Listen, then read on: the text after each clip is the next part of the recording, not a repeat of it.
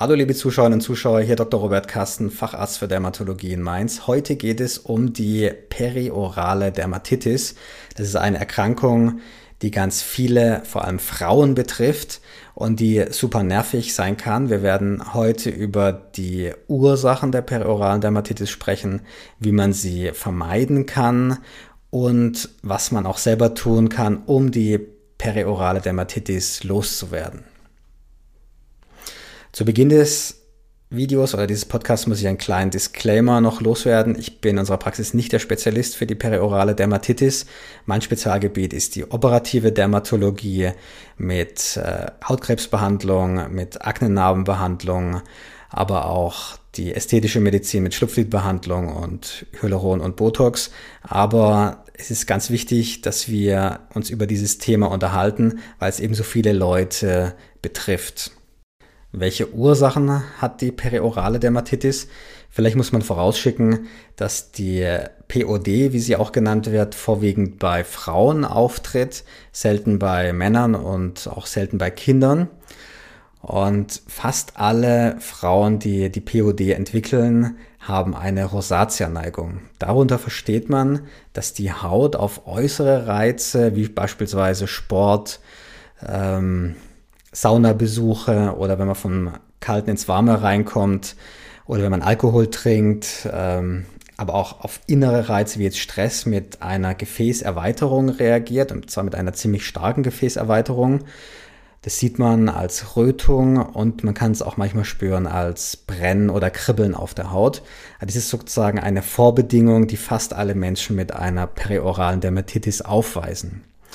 Und die zwei Faktoren, die dann am häufigsten dazu führen, dass sich die POD entwickelt, ist zum ersten eine Überfeuchtung der Haut und zum zweiten ein zu langer Gebrauch von Cortisonpräparaten im Gesicht ähm, und auch von äh, zu starken Cortisonpräparaten.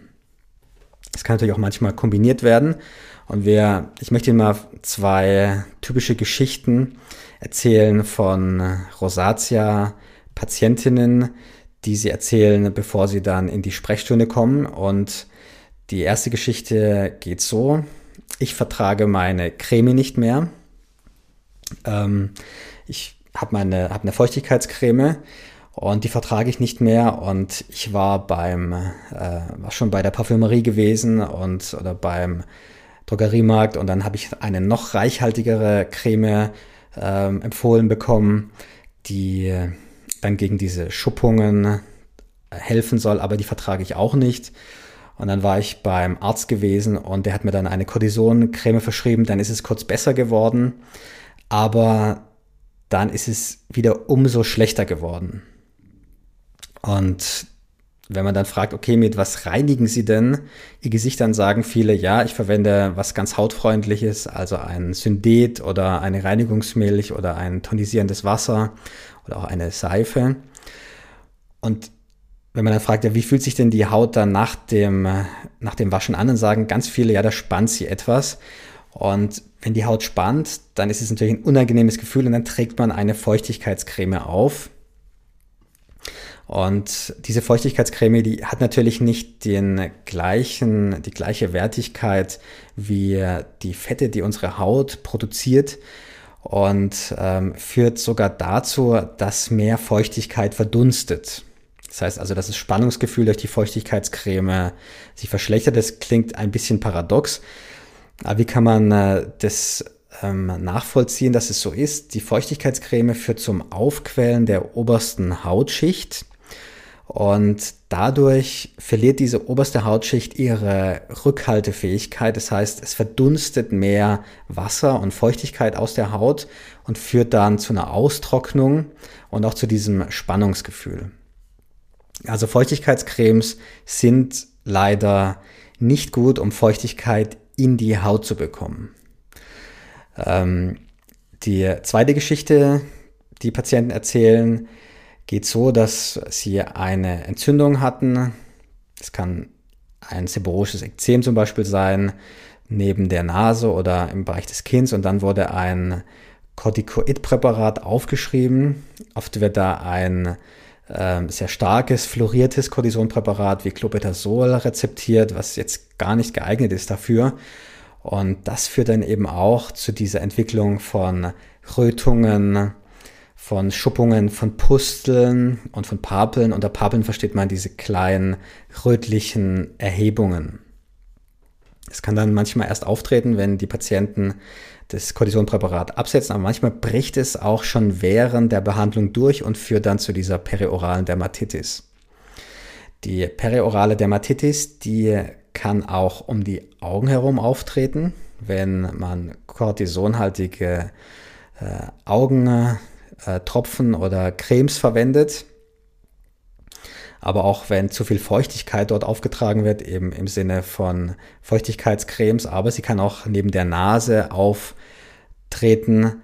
Das sind typische Stellen, wo sich die periorale Dermatitis zeigen kann. Wie diagnostiziert man diese periorale Dermatitis?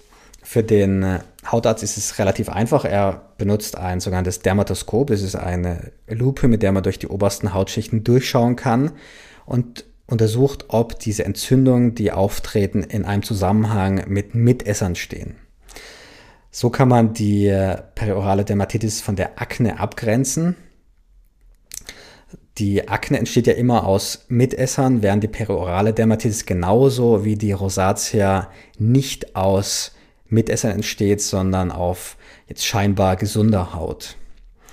Von einer Rosatia kann man eine periorale Dermatitis oft nicht unterscheiden, wenn die Rosatia zum Beispiel auch nur ganz schwach ausgeprägt vorhanden ist. Das ist nicht schlimm, weil die Behandlung bei der Erkrankung ziemlich ähnlich ist. Wenn jetzt ein ganz untypisches Bild vorliegt, dann kann es gegebenenfalls erforderlich sein, dass man eine Hautprobe entnehmen muss. Wann sollte man jetzt Hilfe suchen, wenn man äh, unter perioraler Dermatitis leidet? Eigentlich immer dann, wenn man zu lange ein Cortisonpräparat eingesetzt hat und die Behandlung sich auch nach dem Absetzen immer weiter verschlechtert, nicht von selbst besser wird. Oder wenn man selbst nicht aus diesem Teufelskreis Überfeuchtung und Hautreinigung rauskommt, dann ist es auch sinnvoll, dass man professionelle Hilfe in Anspruch nimmt. Was kann man selbst tun bei der peroralen Dermatitis? Man kann ziemlich viel tun und auch die wichtigsten äh, Sachen äh, macht man selber bei der peroralen Dermatitis, denn der erste Schritt besteht darin, dass man die Haut nicht entfettet.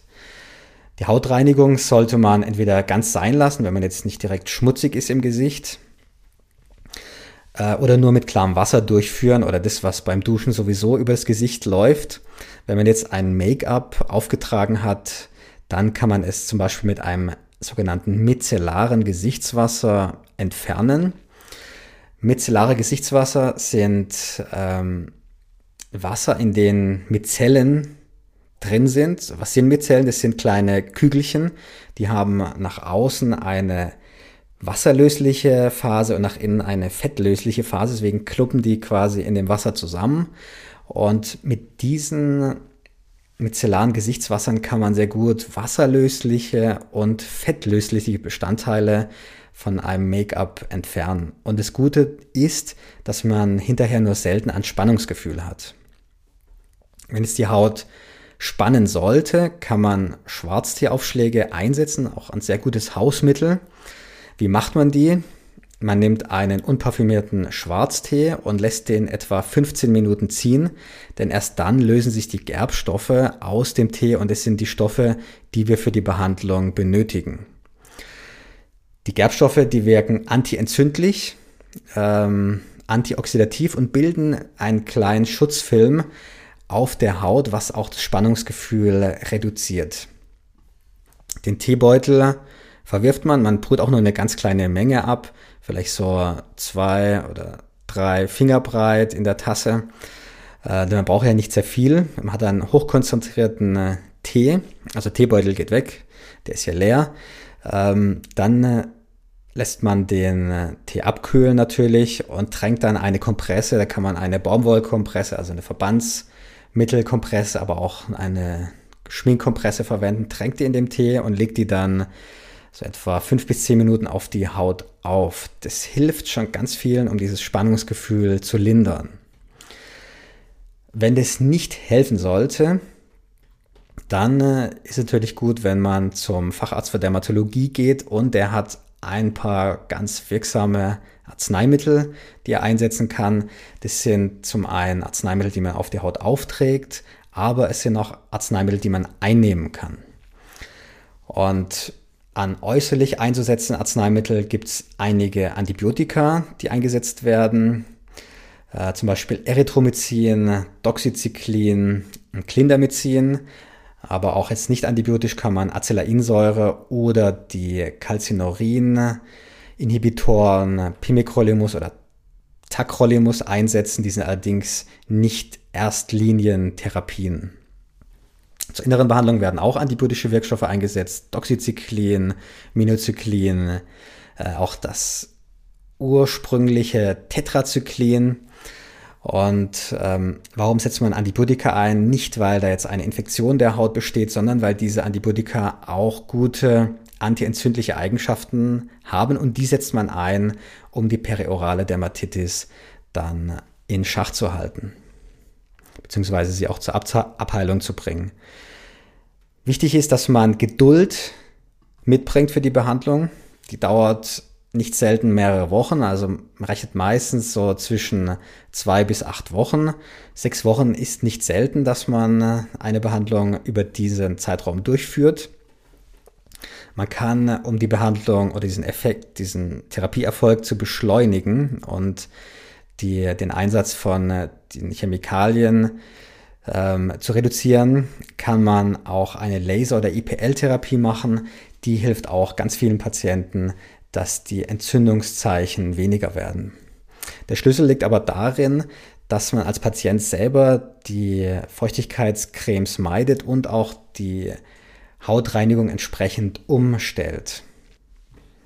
Bitte posten Sie Ihre Fragen hier unter diesem Video. Und ich bin ganz gespannt auf Ihre Beiträge. Sicherlich ein Thema, was kontrovers diskutiert wird. Bitte abonnieren Sie unseren Kanal und bitte abonnieren Sie auch unsere Podcasts. Äh, geben Sie uns auch einen Daumen nach oben, wenn Sie hier was draus ziehen können und es gut finden. Ansonsten äh, wünsche ich Ihnen alles Gute. Viele Grüße aus Mainz, Ihr Dr. Robert Kasten.